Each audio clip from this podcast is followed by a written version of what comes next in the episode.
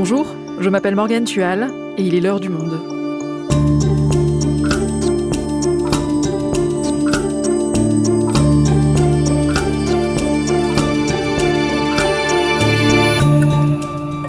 Aujourd'hui, on vous parle de Gaston Lagaffe.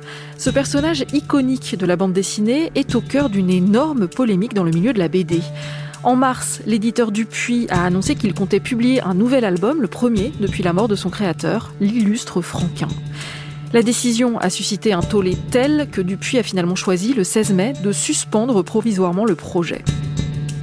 Frédéric Potet est le spécialiste BD du monde. Il nous explique comment cette œuvre et son auteur ont marqué l'histoire de la BD et pourquoi cette affaire génère tant de colère.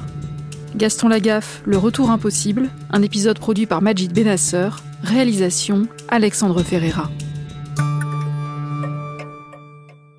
Si dans 100, 100 euh, ou 50 ans, quelqu'un trouve dans un grenier un album de Gaston, et s'il lui arrive encore de sourire, je ne serai pas content parce que je ne le saurai pas. Enfin, c'est tout ce que je, je désire. Ça me suffit bien. On vient d'entendre André Franquin, le créateur de Gaston. Eh ben moi, 60 ans après sa création, il me fait toujours rigoler, Gaston. Ses inventions délirantes, sa passion pour la sieste, la façon dont il insupporte ses collègues, alors qu'en fait, tout le monde l'aime bien, au fond. Je vais même vous dire une chose. Gaston, ça se passe dans une rédaction, celle du journal de Spirou, et c'est en lisant ça, petite, que je me suis dit que je me verrais bien travailler un jour, moi aussi, dans un journal. Est-ce que ça ferait plaisir à Franquin de savoir tout ça? Il dirait sans doute qu'il s'en fiche puisqu'il est mort. Mais c'est un peu ça qui agite aujourd'hui le monde de la bande dessinée. Quels étaient vraiment les souhaits d'André Franquin pour sa postérité? Depuis que les éditions Dupuis ont annoncé en mars qu'elles comptaient publier un nouvel album de Gaston, c'est branle-bas de combat. Car Franquin avait laissé entendre de son vivant, dans un fanzine, qu'il ne souhaitait pas que Gaston lui survive. Je voudrais beaucoup, si demain je me fais écraser par un autobus, que l'on ne reprenne pas Gaston. Mais une fois mort, qu'est-ce que cela pourrait bien lui faire? C'est ce qu'il disait aussi dans la même interview. Les dernières volontés, c'est très gentil, mais une fois qu'un gars est mort, c'est fini, on s'en fout. Aujourd'hui, Dupuis aimerait donc ressusciter Gaston, et tout le monde se demande si Franquin se retourne dans sa tombe, si ça lui fout le cafard, les idées noires, ou s'il s'en fiche éperdument parce qu'il n'est plus.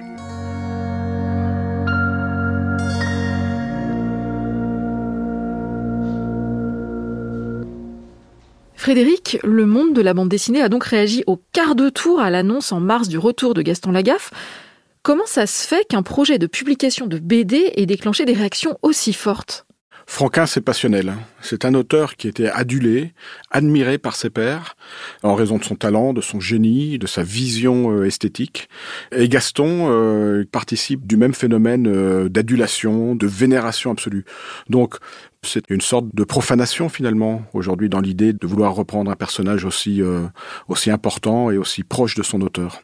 Alors revenons sur ce personnage de Gaston. Pour ceux qui n'auraient pas forcément parcouru ses albums, est-ce que tu peux nous le présenter? Gaston, c'est le, héros sans emploi. C'est le héros en espadrille. C'est le garçon de bureau qui déploie des stratégies euh, invraisemblables pour euh, ne pas travailler. C'est également un, personnage qui a une fibre euh, écolo, alors que nous sommes à une période où on parle assez peu de, protection de l'environnement.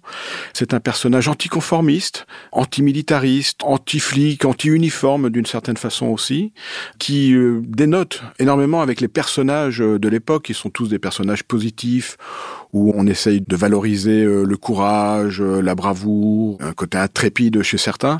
Lui, c'est un petit peu l'inverse de tout ça. C'est le anti-héros par définition. Gaston, c'est le double de Franquin. C'est son alter ego, c'est sa projection. Franquin était un monsieur plutôt discret, réservé, qu'on n'entendait pas beaucoup. Mais en même temps, il avait une personnalité euh, euh, intime qui était euh, assez anticonformiste, limite anarchiste parfois, comme peut l'être Gaston dans certains de ses gags. Et Gaston, finalement, est à l'image de ce créateur.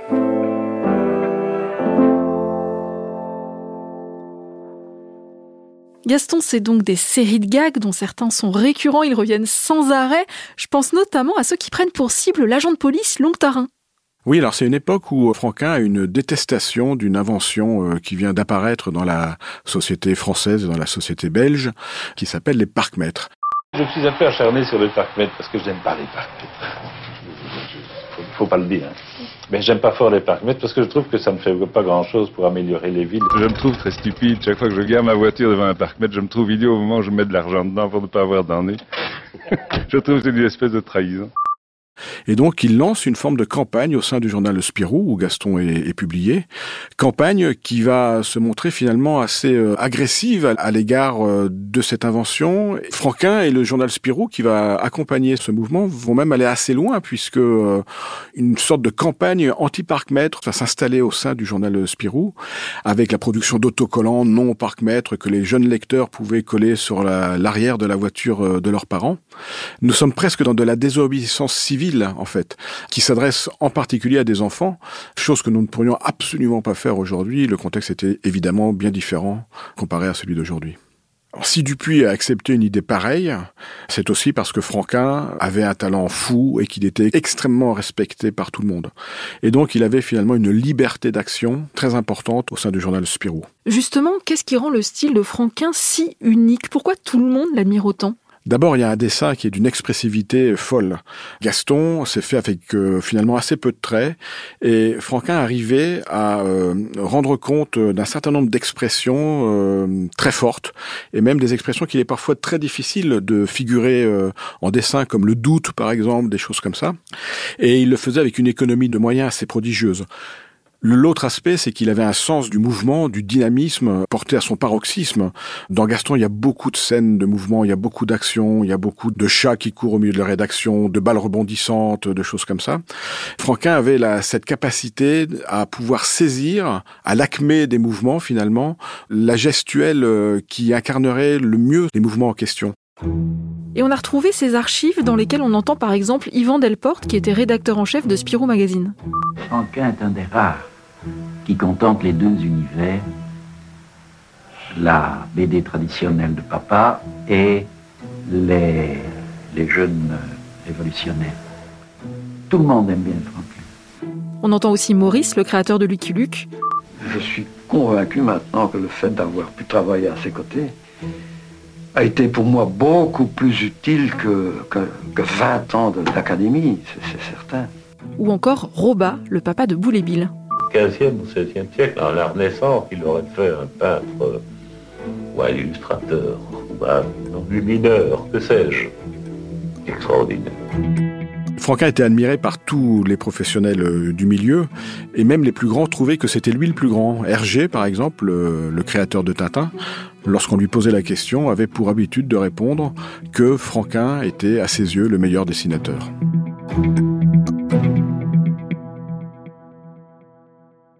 Le personnage de Gaston naît en 1957. Est-ce que c'est un succès? Immédiatement, non, ce n'est pas un succès. Et puis finalement, le personnage va, euh, grâce au lecteur, euh, prendre de plus en plus de place dans le journal Spirou. Nous sommes aussi à une époque, puisque les années 60 ne vont pas tarder à, arriver, où le personnage va coïncider avec l'époque. Il va coïncider avec cet esprit euh, de liberté. D'ailleurs, Gaston, c'est un peu ça. C'est moi, je fais ce que je veux, je vous emmerde. si je veux vivre comme ça, je le souhaite. Et son lectorat va du coup s'élargir et on va se retrouver avec un lectorat qui n'est plus seulement composé d'enfants, mais aussi de jeunes adultes, voire même d'adultes, ce qui va rendre euh, le personnage encore plus universel. Et de fait, cela va devenir un succès assez important, euh, surtout vers la fin de la série, lorsque Franquin va commencer à, fatiguer et abandonner peu à peu son personnage. Là, nous sommes sur des tirages qui euh, tournent autour du million d'exemplaires. Gaston, c'est un personnage qui a profondément marqué plusieurs générations. Et qu'est-ce qui va marquer sa fin à Gaston? Il y a plusieurs facteurs en fait. Au début des années 80, Franquin traverse une très importante euh, dépression. Il est fatigué, euh, il a fait Gaston pendant euh, plusieurs décennies, à côté d'autres séries en, parallèle de tout cela, et donc une chute très importante de créativité chez lui. Il dessine de moins en moins de gags de Gaston. Il publie son dernier album en 1996, dix ans après le précédent. C'est un immense succès, mais la flamme n'est plus là. Il se trouve aussi qu'il y a des euh, turbulences au sein de la maison Dupuis qui est rachetée euh, en 1985. La maison, qui est une maison euh, familiale, paternaliste, rentre dans le giron d'un homme d'affaires, le banquier Albert Frère. Et tout cela le plonge lui, ainsi que les autres dessinateurs de l'époque, dans un profond désarroi. Par ailleurs, en parallèle de tout cela, il connaît d'importants problèmes financiers, Franquin. Il a monté une société, c'est un piètre gestionnaire. Le fisc lui réclame de l'argent.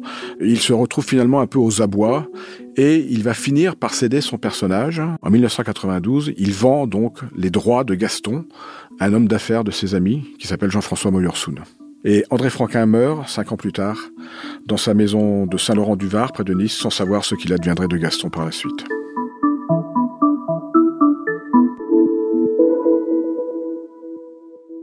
Et depuis la mort de Franquin, fini les gags de Gaston, le personnage n'a pas été repris, comme c'est parfois le cas après la mort d'un auteur, on l'a vu avec Lucky Luke par exemple, et bien d'autres. Et ce jusqu'à récemment, quand Dupuis annonce vouloir publier un nouvel album. Dupuis a toujours rêvé de reprendre Gaston. Ce n'était pas possible puisque le personnage a longtemps euh, été dans les mains d'un autre euh, propriétaire. En 2013, Dupuis rachète les sociétés de, de et devient finalement propriétaire de Gaston et de tout l'univers de Franquin, en tout cas d'une grande partie de l'univers de Franquin.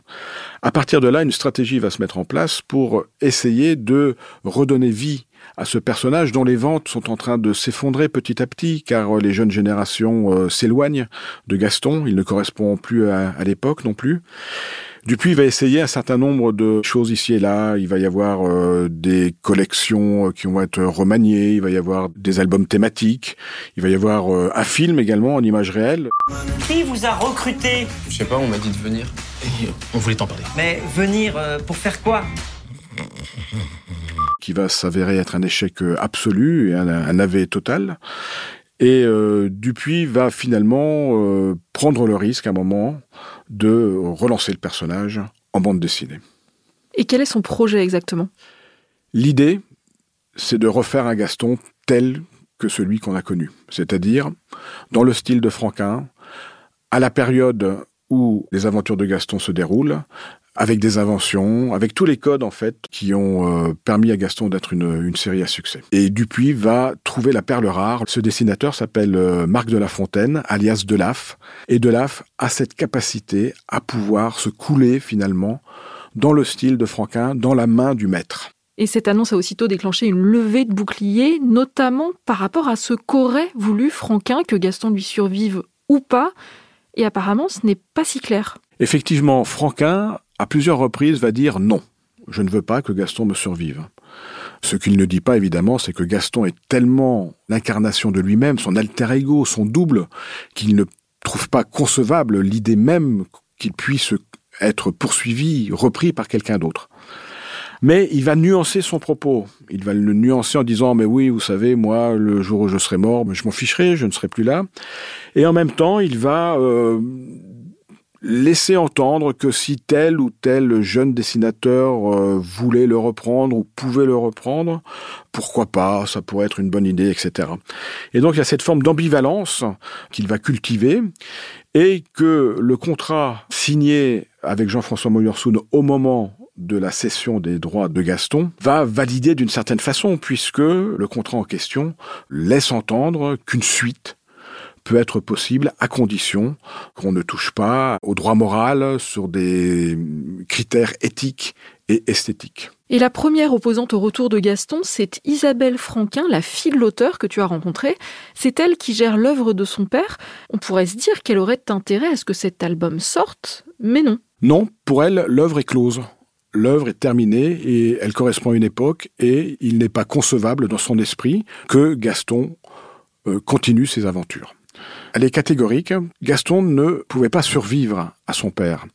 C'était une discussion qui n'existait d'ailleurs euh, pas en famille. C'était implicite, m'a-t-elle dit. On n'en parlait jamais. Si elle avait su que les choses tourneraient ainsi, comme elle me l'a répété euh, par ailleurs, elle et ses enfants auraient menacé euh, Franquin avec un revolver, dit-elle, pour qu'il écrive noir sur blanc ce refus de voir Gaston poursuivre ses aventures. Il n'y a pas de volonté d'enrichissement de sa part non plus.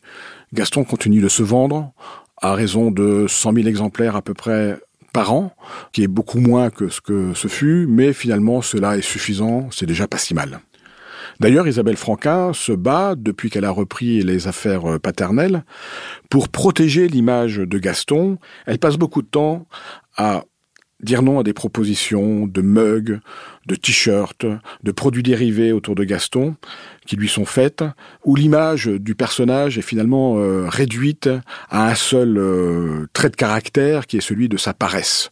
Euh, vous voyez le genre de t-shirt ou de sweatshirt qu'on offre à quelqu'un qui va partir en retraite ou sur lequel il y a écrit vivement la retraite avec la tête de Gaston en dessous. Elle passe beaucoup de temps à, à s'opposer à cela dans l'idée de protéger l'image de Gaston qui est effectivement un personnage beaucoup plus complexe que celui qu'on veut bien présenter de temps en temps régulièrement ici et là.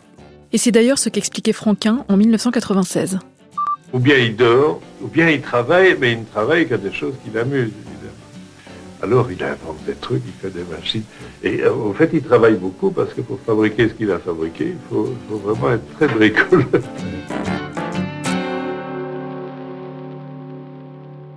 Isabelle Franquin a donc décidé de mettre l'affaire devant les tribunaux et de solliciter la justice belge pour empêcher la sortie de cet album, théoriquement prévue au mois d'octobre. Et donc l'annonce du retour de Gaston n'a pas seulement ulcéré la fille de Franquin, elle a fait réagir tout le milieu de la bande dessinée. Oui, puisque Spirou va prépublier une des planches de l'album en question, très rapidement après l'annonce euh, du, du, projet. Et tout de suite, il va y avoir une levée de bouclier qui va se dresser devant ce projet. Aujourd'hui, il y a une lettre ouverte à l'adresse de Dupuis, qui regroupe à peu près un millier de signatures, avec des auteurs assez notables euh, dedans, qui tous s'opposent à la reprise de Gaston. À côté de cela, les fans ne sont pas en reste, et un certain nombre d'entre eux vont protester également sur Internet, sur Facebook en particulier, pour dénoncer cette reprise. Et si ça réagit aussi fort dans le monde de la BD, c'est parce que quelque part Franquin est sacré, comme tu l'as dit, est-ce qu'il y a d'autres raisons qui expliquent cette fronde? La colère va se focaliser sur Delaf. Delaf, en fait, va commettre une maladresse en termes de communication. Il va expliquer la façon dont il a travaillé. Il a repris tous les albums de Gaston, les 900 gags, et il a décortiqué chaque case en taguant chaque vignette de mots-clés. Des mots-clés qui désignent ici et là des pièces de mobilier, des attitudes des personnages, Gaston dessiné de trois quarts d'eau, Prunel, l'un des personnages secondaires qui sourit ou qui est en colère, etc. Et il va expliquer finalement que cette base de données qu'il s'est créée va lui servir au moment de la réalisation des gags sous la forme d'une matière euh, d'inspiration, d'une certaine façon. Et tout de suite, le procès va lui être euh, fait de copier-coller certaines images de, de Franquin et de les insérer dans ses pages à lui. En réalité, euh, Delaf dément tout plagiat de ce type.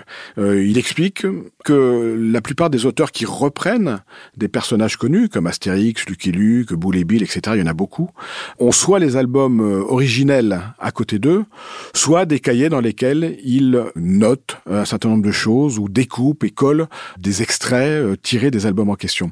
Lui, il a simplement choisi de numériser tout cela à travers une banque de données qui euh, s'est avérée euh, contre-productive en termes d'image puisqu'elle a levé une forme de soupçon contre lui, contre son travail.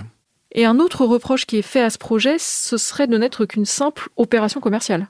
Effectivement, pour Dupuis, c'est une opération euh, très importante puisque l'idée, c'est de vendre un album tous les deux ans de Gaston en alternance avec euh, Astérix, qui est une euh, série qui a également été reprise.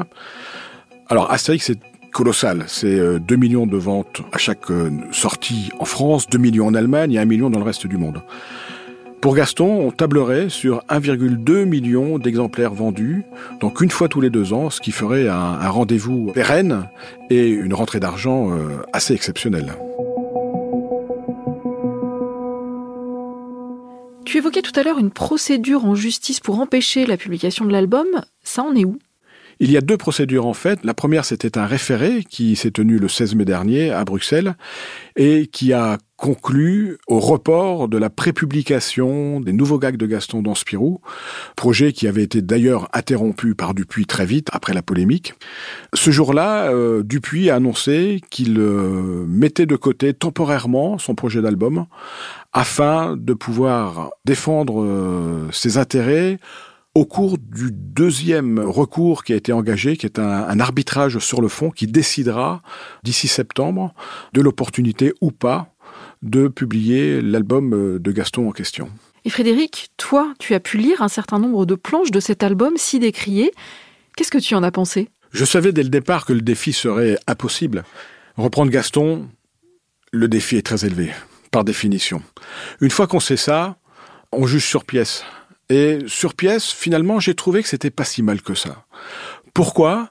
Parce qu'il arrive à reproduire évidemment l'univers de l'époque. Il est sur une période bien précise en plus de Gaston, c'est celle des années 60, début des années 70, là où Franquin est à son sommet finalement. Et puis il renouvelle aussi un certain nombre de codes de Gaston, en particulier les inventions. Il y a beaucoup d'inventions dans ce que Delaf a fait. Des inventions euh, qui sont presque des inventions d'aujourd'hui. Euh, il y a une sorte de vélo électrique, euh, il y a une sorte de téléphone portable qui est sur des rails, etc. Et donc il s'amuse à renouveler ce qui a fait le charme de Gaston, tout en restant dans l'époque de Gaston. Donc je trouve que c'est plutôt assez astucieux. Nous sommes tous partagés finalement entre le constat qu'il est impossible de reprendre Gaston et le désir d'avoir de nouveaux gags de Gaston. L'enfant que j'étais euh, a dû arrêter de lire Gaston un moment parce qu'il n'y avait plus de gags. Et l'idée même de pouvoir euh, se dire qu'il y en aura d'autres, pourquoi pas finalement. Merci Frédéric. Merci Morgane.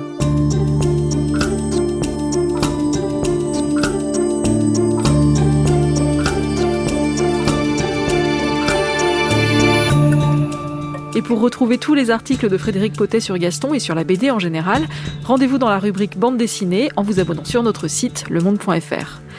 C'est la fin de l'heure du monde, le podcast quotidien d'actualité proposé par le journal Le Monde et Spotify. Pour ne rater aucun épisode, vous pouvez vous abonner gratuitement au podcast sur Spotify ou nous retrouver chaque jour sur le site et l'application lemonde.fr. Si vous avez des remarques, des suggestions ou des critiques, n'hésitez pas à nous envoyer un email à l'heure du monde@lemonde.fr. L'heure du monde est publiée tous les matins, du lundi au vendredi. On se retrouve donc très vite. À bientôt!